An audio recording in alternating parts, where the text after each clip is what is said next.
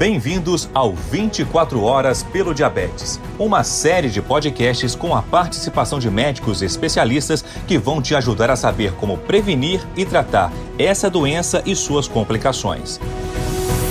Hoje vamos abordar a relação entre o diabetes e os transtornos que afetam o sistema circulatório. Para nos ajudar, teremos a participação de Júlio César Peclá de Oliveira, vice-presidente da Sociedade Brasileira de Angiologia e de Cirurgia Vascular. Acompanhe a nossa conversa a partir de agora. Doutor Júlio, seja bem-vindo e muito obrigado por aceitar o nosso convite. Para começar, doutor, explique qual a relação entre o diabetes e os problemas de circulação. O diabetes ele pode acometer tanto artérias quanto nervos, principalmente. Então, nas artérias, ele pode levar a placas, a aceleração da formação de placas de ateroma, de gordura, tanto na macro quanto na microcirculação, acometimento dos vasos uh, da microcirculação.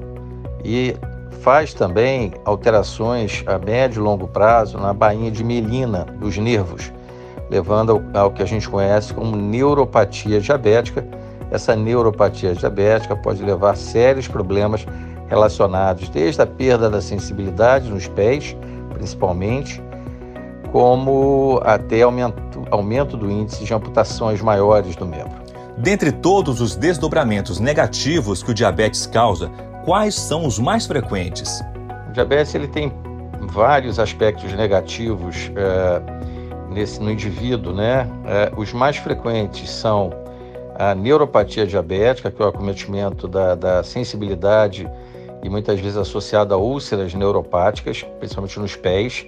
Ele também leva a quadros relacionados à cegueira devido à retinopatia diabética. Ele pode também acometer é, vasos de uma maneira geral, podendo acometer os rins, é, doenças é, também relacionadas às artérias do coração ah, e por aí vai, né? Então, o comprometimento das artérias, ele, ele se acentua no, no diabético descompensado e podendo levar a, a problemas sérios em órgãos-alvo.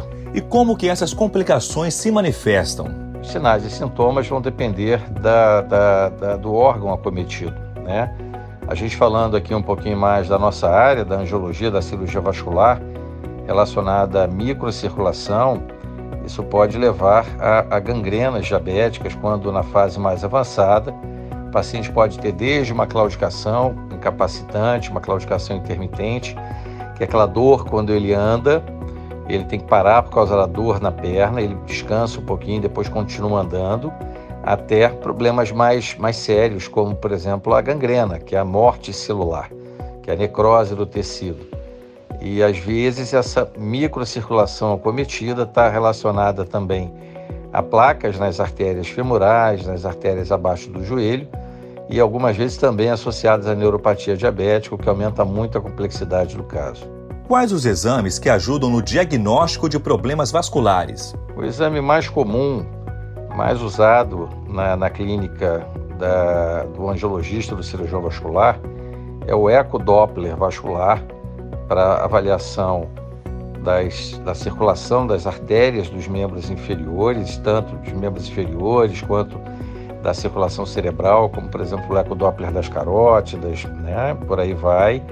É, também se usa bastante a eletroneuromiografia em casos mais avançados de neuropatia diabética, exatamente para você poder quantificar o grau da doença e tratar da melhor forma possível, às vezes associando a seu tratamento ao neurologista.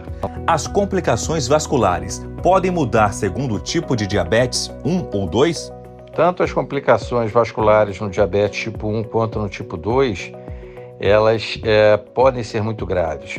É, eu conheço pacientes diabéticos, eu tenho pacientes diabéticos tipo 1, que são muito bem regrados, disciplinados e não têm praticamente nenhuma alteração vascular ou neuropática Uh, e pacientes uh, que têm um diabetes tipo 2, que descobriram o diabetes há menos tempo, que são desregrados e têm, por consequência, uh, graus avançados de comprometimento arterial e neurológico.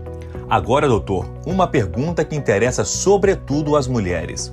O diagnóstico de diabetes impede ou restringe os tratamentos para varizes? A paciente diabética compensada, a paciente diabética tratada, ela pode perfeitamente fazer seu tratamento para varizes não tem nenhum tipo de problema. Tanto procedimentos na clínica, procedimentos ambulatoriais, como a secagem dos vasinhos, o uso do laser transdérmico, o tratamento de escleroterapia com espuma guiada por ultrassom, quanto a cirurgia. Então, o paciente compensado, com diabetes estabilizado, ele não tem restrição para tratamento de varizes. Você acabou de acompanhar a conversa com Júlio César Peclá de Oliveira, vice-presidente da Sociedade Brasileira de Angiologia e de Cirurgia Vascular. Com ele, aprendemos a relação entre o diabetes e os transtornos que afetam o sistema circulatório.